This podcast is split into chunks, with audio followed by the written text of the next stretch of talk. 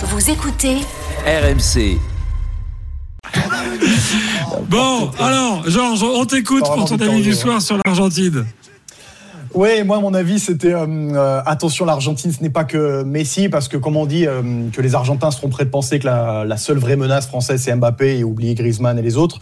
Moi, je trouve que ce serait une grande erreur de résumer cette équipe d'Argentine à Messi. Euh, je voulais parler de ça parce que c'est un peu la musique que j'ai beaucoup entendue en France depuis le début du mondial, que Messi est peut-être la star la plus mal accompagnée de cette Coupe du Monde, que tout se décide forcément sur un coup de baguette de Messi. Alors, c'est un peu vrai, mais je trouve que c'est une vision un peu simpliste qui, euh, je pense, a beaucoup été motivée par le fait que euh, c'est vrai que les joueurs qui sont autour de lui ne sont pas des stars, titulaires à Liverpool, au Real, à City ou au Barça, et comme il y a beaucoup de méconnus entre guillemets de second couteau, et que pas grand monde n'avait vraiment vu l'Argentine jouer finalement.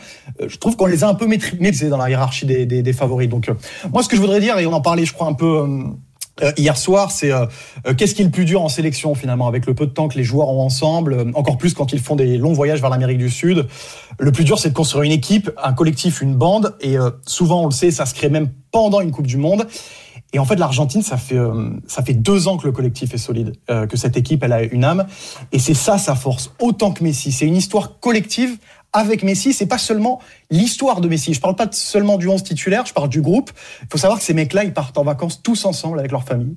Ils sont toujours en contact et c'est une vraie bande d'amis prêts à mourir l'un pour l'autre. Alors Scaloni, c'est peut-être pas Menotti euh, ni euh, Bilardo, mais il a réussi à créer une équipe dans le vrai sens du terme avec qui Messi est à l'aise.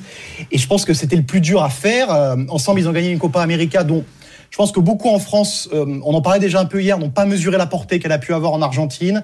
On a résumé ça une finale un peu ennuyeuse, mais au-delà du jeu, cette victoire elle a mis fin à 28 ans sans trophée. Elle a donné une énergie positive à toute cette nouvelle génération de joueurs qui n'a pas connu les défaites d'avant parce que eux, ce sont ceux qui ont fait gagner Messi. Donc ça leur a donné une force collective qui, pendant les éliminatoires, les a rendus euh, invincibles. Donc voilà, pour moi, se concentrer uniquement sur Messi, c'est oublier euh, de faire jeu, déjouer euh, De Paul, qui est celui qui permet à Messi d'avoir plus de temps et d'espace.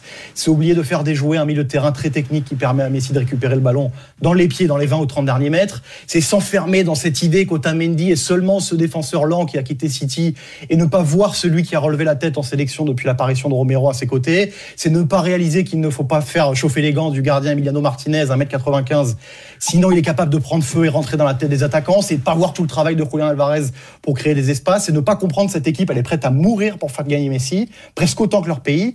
Euh, moi, il y a un garçon que j'aime beaucoup, c'est euh, Hernan Crespo, encore plus depuis qu'il est coach, il disait l'autre jour ici, j'ai confiance en cette équipe parce qu'elle est dure à tuer. Euh, se concentrer sur Messi, c'est oublier que l'Argentine, elle a gagné la finale de la Copa América au Maracana contre le Brésil de Neymar avec un petit Messi, mais avec une passe de quarterback de De Paul pour le but de Di Maria, une équipe solide qui a réussi à maintenir le score avec euh, un peu de talent, mais surtout beaucoup de cœur et la certitude qu'ils ont avec eux quelque chose de, mystique qui les accompagne. Alors bloquer Messi, euh, oui, mais ne méprisez pas les autres parce que c'est c'est pas des titulaires dans des grands clubs. Voilà, ces garçons-là, à la différence de ceux du passé, euh, sont beaucoup plus performants en sélection. C'est ça la différence, au moins mentalement et surtout ensemble. Alors pour leur histoire et leur mission commune, et ça se voit peut-être pas sur les lignes de stats, mais moi je suis sûr que dimanche ça comptera et donc je dis attention aux Bleus et même à tout l'environnement euh, français autour de ce match.